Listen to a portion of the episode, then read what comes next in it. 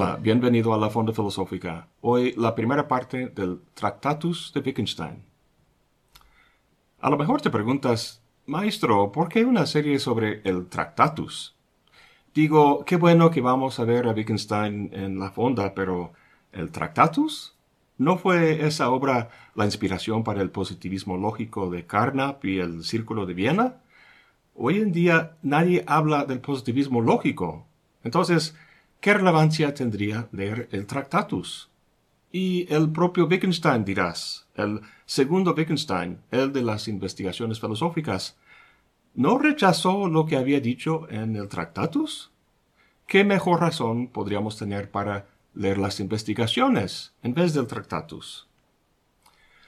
Bueno, si Wittgenstein condujera la fonda filosófica, seguro que así sería, pero el conductor soy yo, y yo quiero el Tractatus.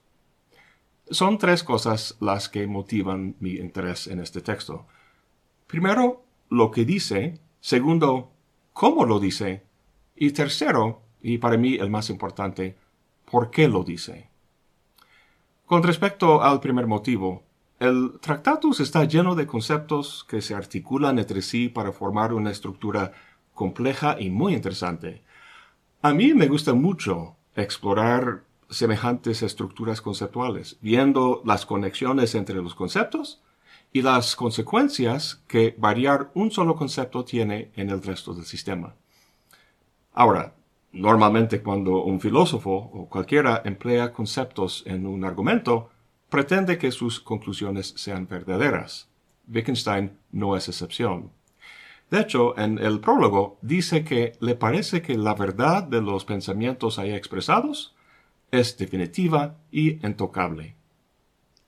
Sin embargo, aun cuando las ideas de un texto sean falsas, o al menos que el autor no me haya convencido, eso no quita el placer que me da explorarlo. Pues este primer motivo vale para leer muchos textos en la historia de la filosofía. Lo que distingue al Tractatus de los demás, lo que lo hace único, bueno, casi único, es una cuestión retórica, la forma en que dice lo que dice. De acuerdo con el propio planteamiento de Wittgenstein, las proposiciones que constituyen el texto no tienen sentido. Técnicamente no pueden decirse. No obstante, su articulación y enunciación en el texto logra comunicar algo muy importante. Wittgenstein describe este efecto en términos de la distinción entre el decir y el mostrar. A mi juicio, algo muy parecido se da en otro libro, El nacimiento de la tragedia, de Nietzsche. Como comentó años después de su publicación, el libro encierra una contradicción entre contenido y forma, entre lo que quiere decir y la forma en que lo dice. Para Nietzsche esto era un defecto, pero para mí, esta contradicción entre contenido y forma logra comunicar performativamente precisamente la naturaleza de lo trágico que Nietzsche quería comunicar. La retórica del Tractatus guarda también semejanzas con lo que Kierkegaard llamaba la comunicación indirecta, y también quizá con el lenguaje apofático de la tradición de la teología negativa.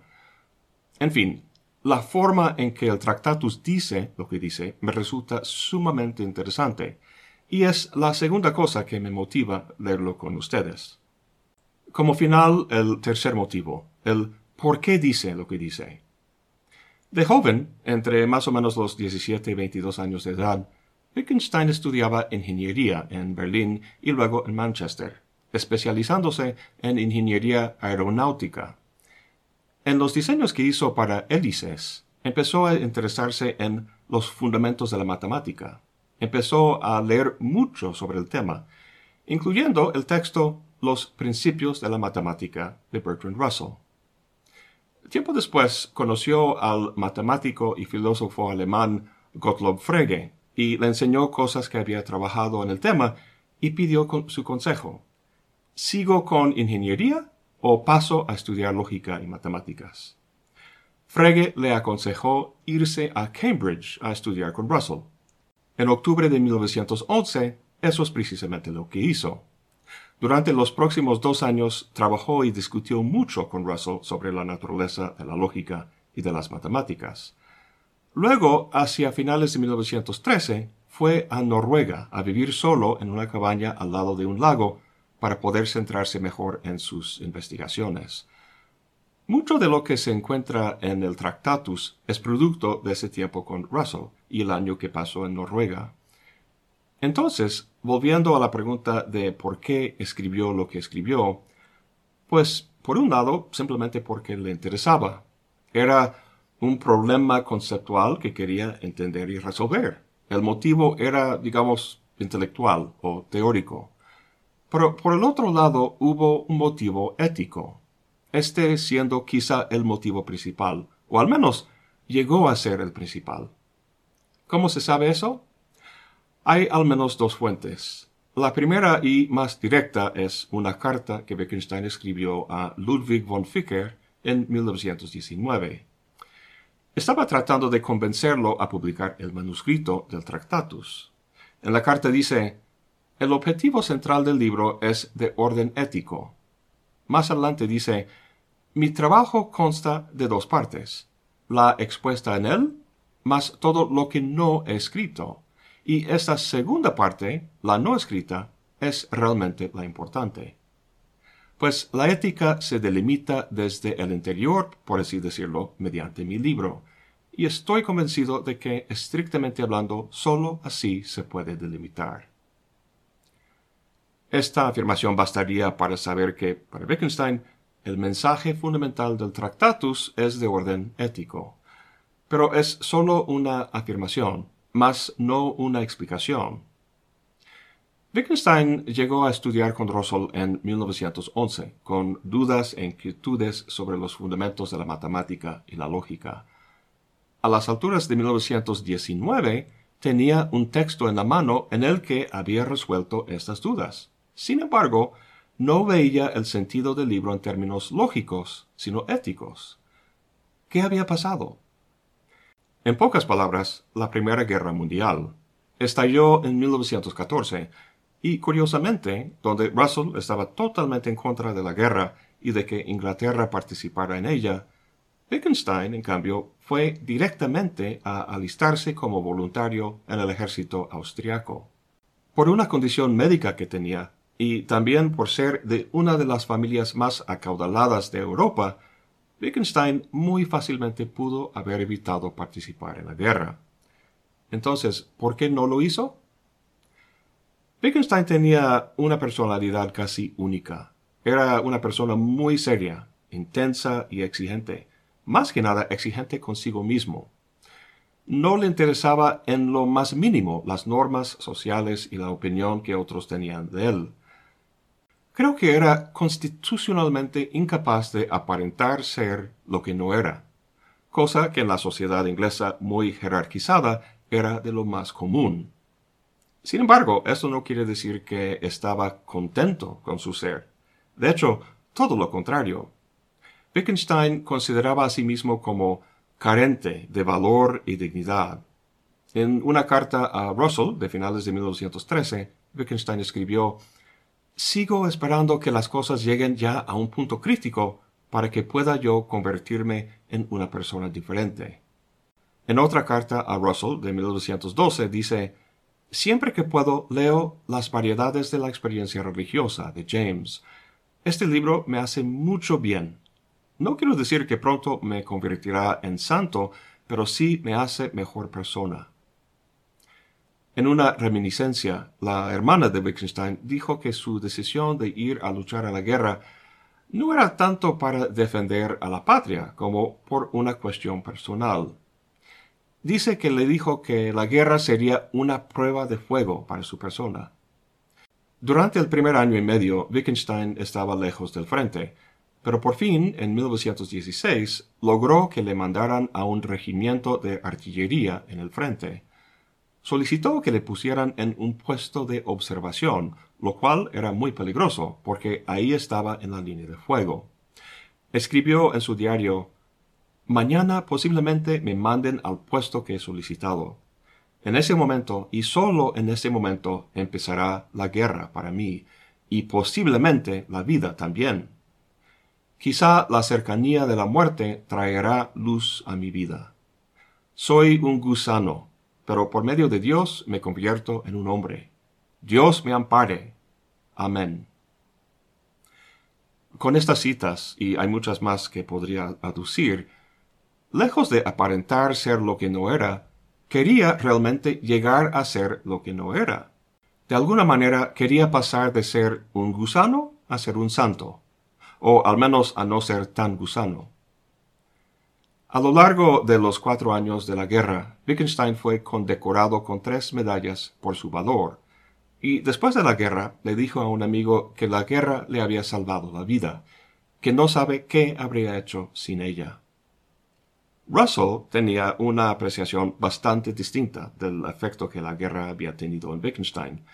En una carta de 1923 dijo, Con respecto a Wittgenstein, era muy bueno, pero la guerra le convirtió en místico, y ahora es bastante estúpido. Regaló todo su dinero y no acepta ayuda, así que ahora es un maestro de primaria y muere de hambre. Escribió su libro durante la guerra, mientras estuvo en el frente, lo cual explica quizá su dogmatismo, ya que tenía que competir con el dogmatismo de las balas.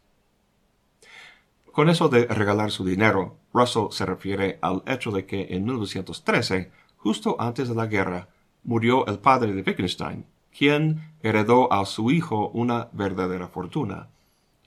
Pues lo regaló todo, a artistas y literatos y a diferentes organizaciones.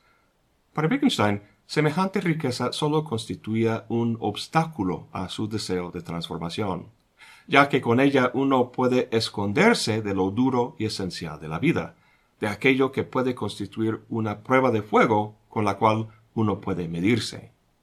Es por eso que me gusta mucho esa frase que Russell suelta al final de la carta, el dogmatismo de las balas.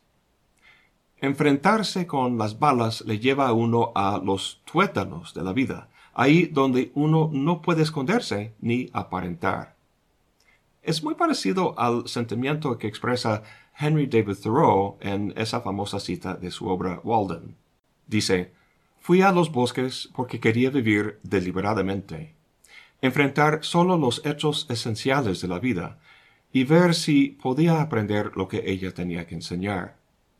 Quise vivir profundamente y desechar todo aquello que no fuera vida, para no darme cuenta, en el momento de morir, de que no había vivido. Bueno, volvamos a nuestra discusión sobre los motivos para leer el Tractatus. Había dicho que el tercer motivo, y el más importante para mí, tiene que ver con por qué escribió su texto. He discutido todo eso de la experiencia de Wittgenstein en la guerra porque creo que responde esta pregunta.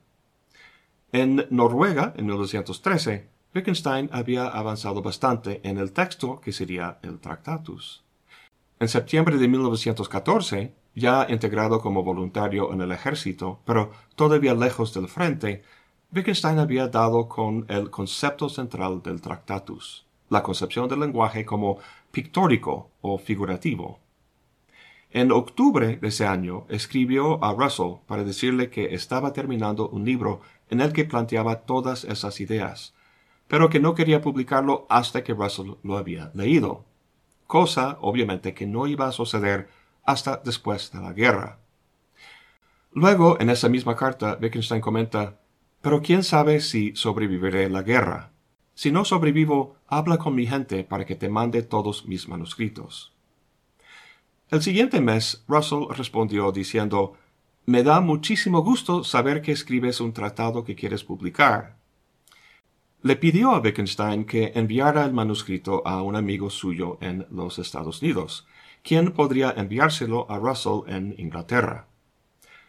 Ray Monk, en su maravillosa biografía de Wittgenstein, dice que si Wittgenstein hubiera hecho lo que Russell le pidió, la obra se habría publicado en 1916 y habría contenido la teoría figurativa del significado, la metafísica del atomismo lógico, el análisis de la lógica en términos de las nociones gemelas de tautología y contradicción, la distinción entre decir y mostrar, y el método de las tablas de verdad.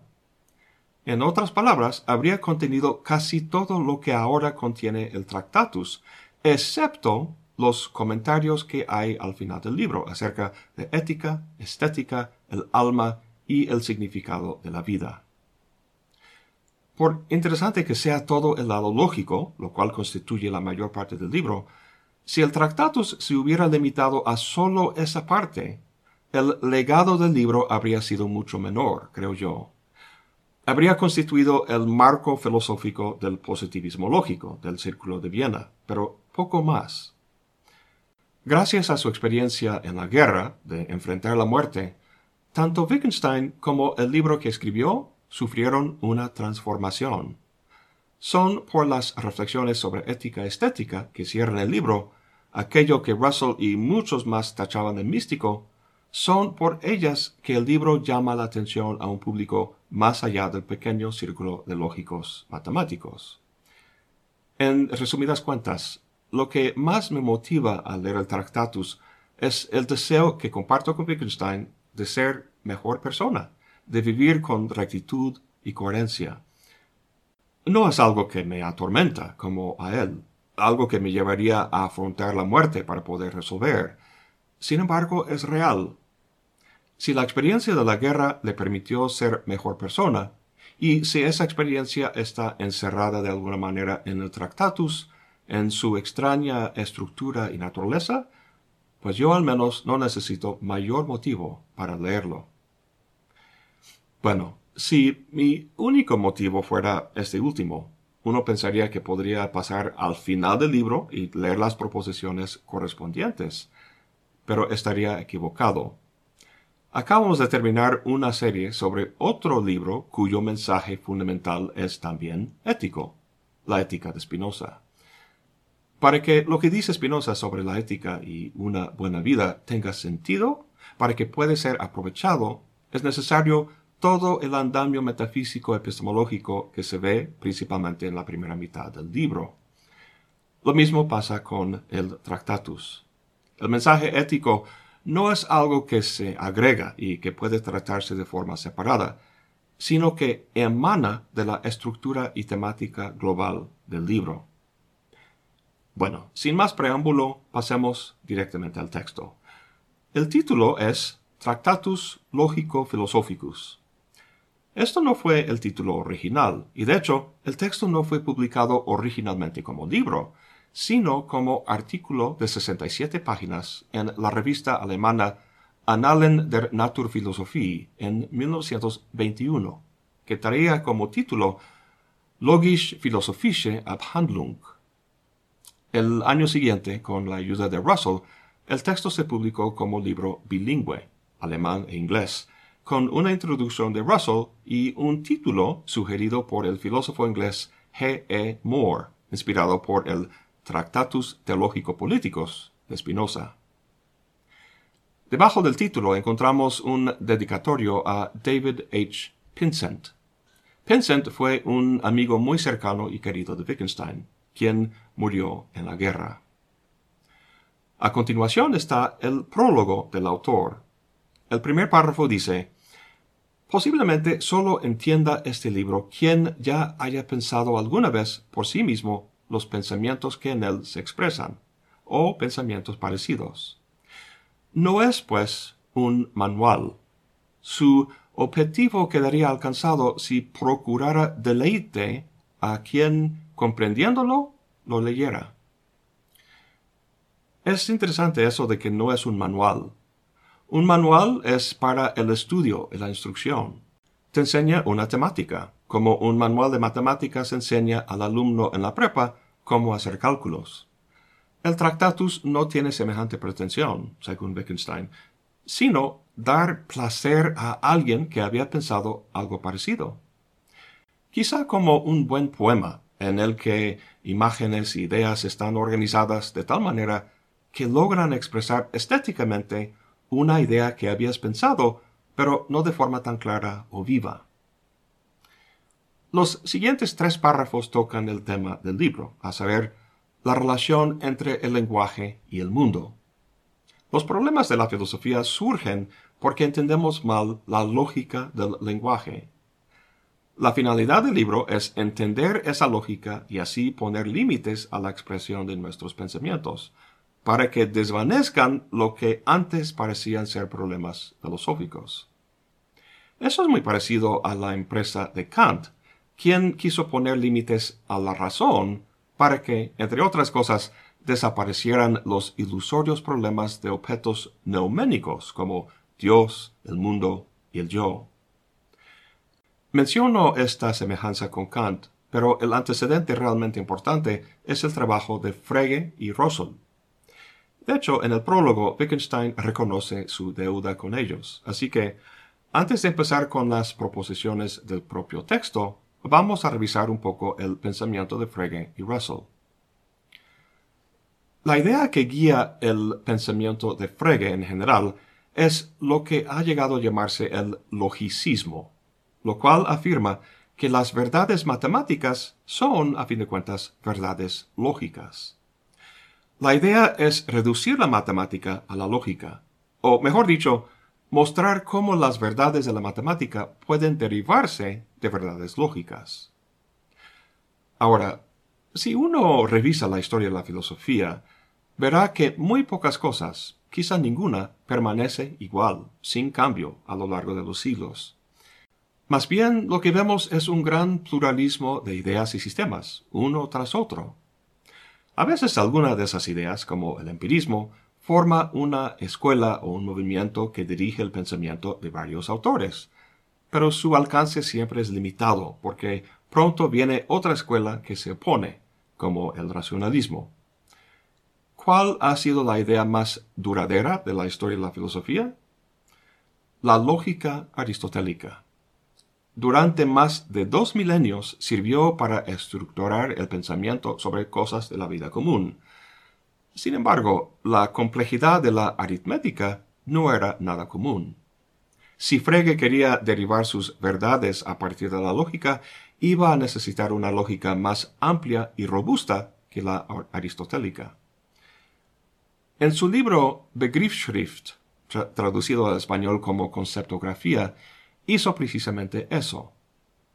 La lógica de Aristóteles era una lógica de términos, es decir, de individuos como Sócrates o un caballo o cualquier cosa predicaba cualidades de esos términos. Por ejemplo, Sócrates es mortal.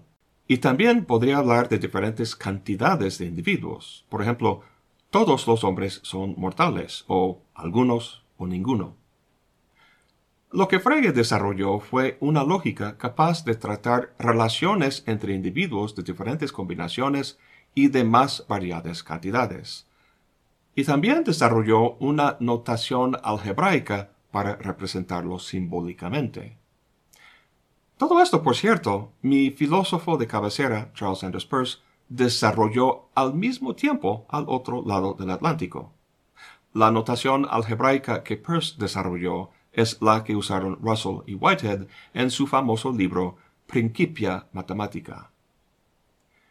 En su siguiente libro, Los Fundamentos de la Aritmética, Frege sigue desarrollando su proyecto de reducir la aritmética a la lógica. Para ello necesita clarificar el concepto de número, cosa que hace al comprender los números como lo que llamaba extensiones de conceptos, o lo que hoy en día se llama conjuntos. Por cierto, de aquí en adelante voy a hablar de clases en vez de conjuntos, porque me parece un término más intuitivo.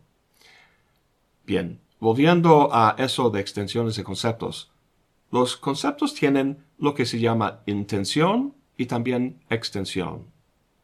La intención de un concepto es básicamente su definición, las condiciones que un objeto tendría que satisfacer para caer bajo ese concepto. Y luego la extensión se refiere a la cantidad o extensión de objetos que satisfacen esas condiciones. Tomemos el concepto de libro tiene su intención o definición y luego su extensión, los objetos que cumplen con esa definición, que son muchísimos. Si delimitáramos el concepto a los libros que Darwin ha publicado de su propia autoría, sería solo uno. Espero próximamente aumentar esa extensión. Entonces, lo que es la noción de concepto en lógica es equivalente a la noción de clase o de conjunto en matemáticas. Una clase se define, tal como vimos en el caso del concepto, como la clase de todo objeto que satisface cierta condición. El concepto de número tiene que ver con la noción de extensión, de cantidad. Para que Frege pueda explicar la derivación de esta noción de número de la lógica, tiene que incorporar una teoría de clases en su lógica. Para ello, plantea un axioma que afirma que todo concepto tiene una extensión, o, en términos del lenguaje de las clases, que dada cualquier propiedad, sea la mortalidad, los libros que ha publicado Darwin o lo que sea, que hay una clase cuyos miembros son todas aquellas cosas y sólo ellas que poseen esa propiedad. En palabras más sencillas, dado cualquier concepto, hay una clase o extensión o grupo cuyos miembros son precisamente aquellas cosas que caen bajo ese concepto. Frege ya estaba en camino de lograr su meta logicista cuando Russell encontró un serio problema con su propuesta, una paradoja que hoy en día se llama la paradoja de Russell. ¿En qué consiste? Pues vamos a imaginar una clase, digamos, todos los libros en mi biblioteca. Hay infinitas cosas en el mundo que no son miembros de esa clase, como la llave de mi coche, el presidente de México, el plátano que tengo en la cocina, muchísimas cosas. Incluso la propia clase de todos los libros en mi biblioteca. La clase misma es una de las cosas en el mundo, y está claro que no es uno de mis libros. Entonces, podemos decir que la clase de todos mis libros no es sí misma miembro de esta clase. Lo interesante es que hay clases que sí son miembros de sí mismas. Imagínate la clase de todas las cosas que no son libros en mi biblioteca.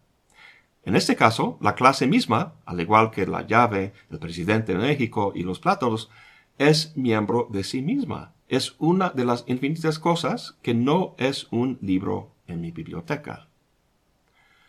Lo que tenemos aquí son dos fenómenos. Clases que no son miembros de sí mismas, vamos a llamar esas normales, y clases que sí son miembros de sí mismas, vamos a llamar esas anormales. Ahora bien, dado eso, y dado también lo que dice el axioma de Frege, a saber que para cualquier propiedad, como la de ser un libro en mi biblioteca, hay una clase cuyos miembros son todas y únicamente aquellas cosas que poseen esa propiedad. Dado todo eso, podemos ver cómo surge la paradoja que Russell identificó. Consideramos la clase de todas las clases normales, Recuerda que una clase normal es una que no es miembro de sí misma. Vamos a llamar esa clase A. La pregunta es, ¿es A normal o anormal? Si A fuera normal, estaría obviamente contenida en la clase de todas las clases normales. O sea, junto con las demás clases normales, sería miembro de sí misma. Sin embargo, siendo miembro de sí misma, sería anormal tal como establecimos hace poco, lo cual es una contradicción. No puede ser normal y anormal a la vez. Por el otro lado, si partimos de la suposición de que A es anormal, pues no sería normal, por lo que no sería miembro de la clase de todas las clases normales, o sea, de sí misma. Y por lo tanto, como establecimos anteriormente, sería normal. Pero partimos suponiendo que era anormal. En los dos casos, si suponemos que es uno, terminamos viendo que necesariamente tiene que ser el otro. Resulta que no puede ser ni el uno ni el otro, ni normal ni anormal. Pero toda clase tiene que ser o el uno o el otro. Tenemos una paradoja. La paradoja surge debido al fenómeno de la autorreferencia, la cual vemos en la muy conocida proposición, esta proposición es falsa. Si la proposición es falsa, entonces no es cierto lo que afirma y tiene que ser verdadera. Pero si es verdadera, entonces tiene que ser falsa, debido a que afirma que es falsa. Y si partimos diciendo que la proposición es verdadera, entonces es cierto lo que afirma, o sea, que es falsa. Sea como sea, llegamos a una contradicción. El carácter contradictorio de esta proposición es patente, sin embargo, no se ve claramente el mecanismo que lo genera. Si en vez de decir esta proposición es falsa, decimos hay una proposición X y X es falso, podemos ver lo que está pasando.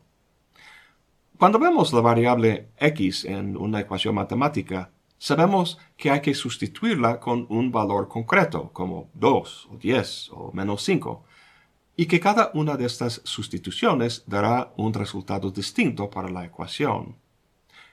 En nuestro caso, la variable x no es un número, sino una proposición. Vamos a suponer que la proposición sea los perros no son mamíferos. Entonces, nuestra proposición global sería hay una proposición, a saber, los perros no son mamíferos, y esa proposición, los perros no son mamíferos, es falsa. Pues perfecto. Esta proposición dice perfectamente lo que quiere expresar. ¿De dónde surge la paradoja entonces?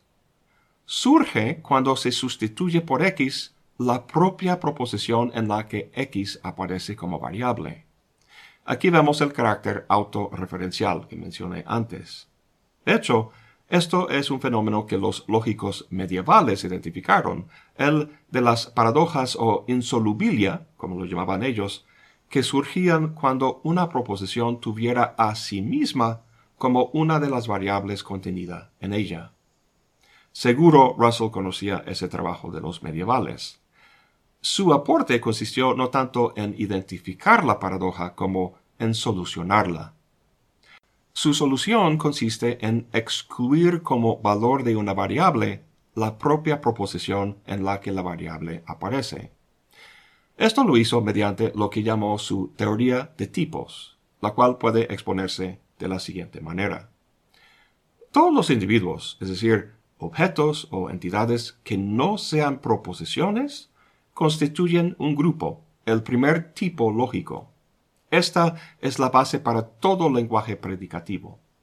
Luego, toda proposición que versa sobre objetos, es decir, proposiciones que tienen únicamente a objetos como posibles valores de sus términos, esas proposiciones son proposiciones de primer orden y constituyen el segundo tipo lógico.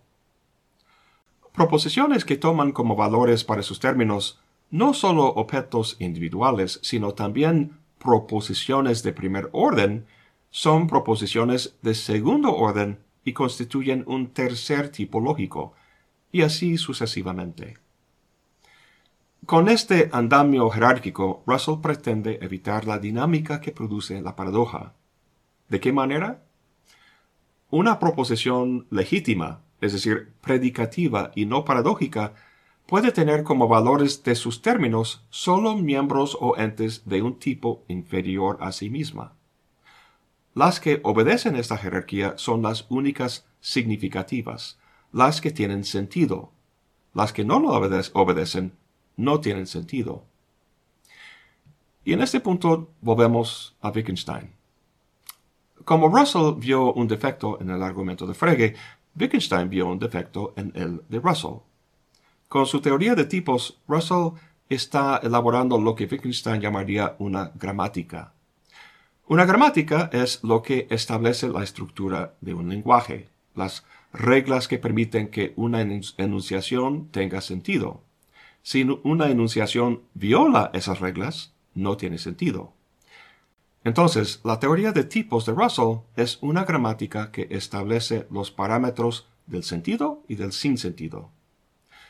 El problema para Wittgenstein es que el lenguaje que Russell utiliza para elaborar y exponer su teoría de tipos viola las reglas que la propia teoría establece. Volvamos a la proposición paradójica que Russell derivó del axioma de Frege. La clase de todas las clases que no son miembros de sí mismas es miembro de sí misma.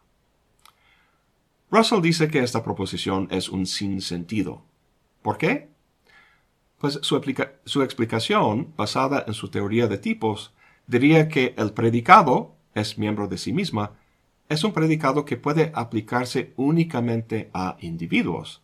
Y la frase la clase de todas las clases que no son miembros de sí mismas no es un individuo. El problema es que la última parte de la explicación resulta ser un sinsentido. Ella misma no se predica de un individuo, sino de una proposición.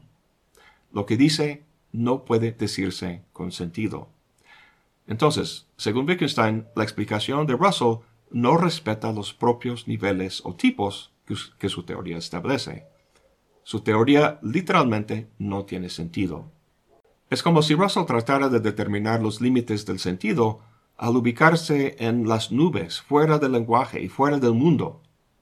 Para Wittgenstein, no es posible extraernos del lenguaje para ver cómo el lenguaje y el mundo se encajan. Como veremos en el Tractatus, y a diferencia de Russell, hay que hacerlo desde dentro del lenguaje. Anticipando una de las tesis básicas del Tractatus, la teoría de tipos de Russell intentó decir algo que de ninguna manera podía decirse, sino que solo podía mostrarse. Este último es algo que se da debido a cómo funciona el lenguaje, tema que empezaremos a ver en el siguiente video. Eso es todo por hoy. Gracias por acompañarme. Hasta la próxima y buen provecho.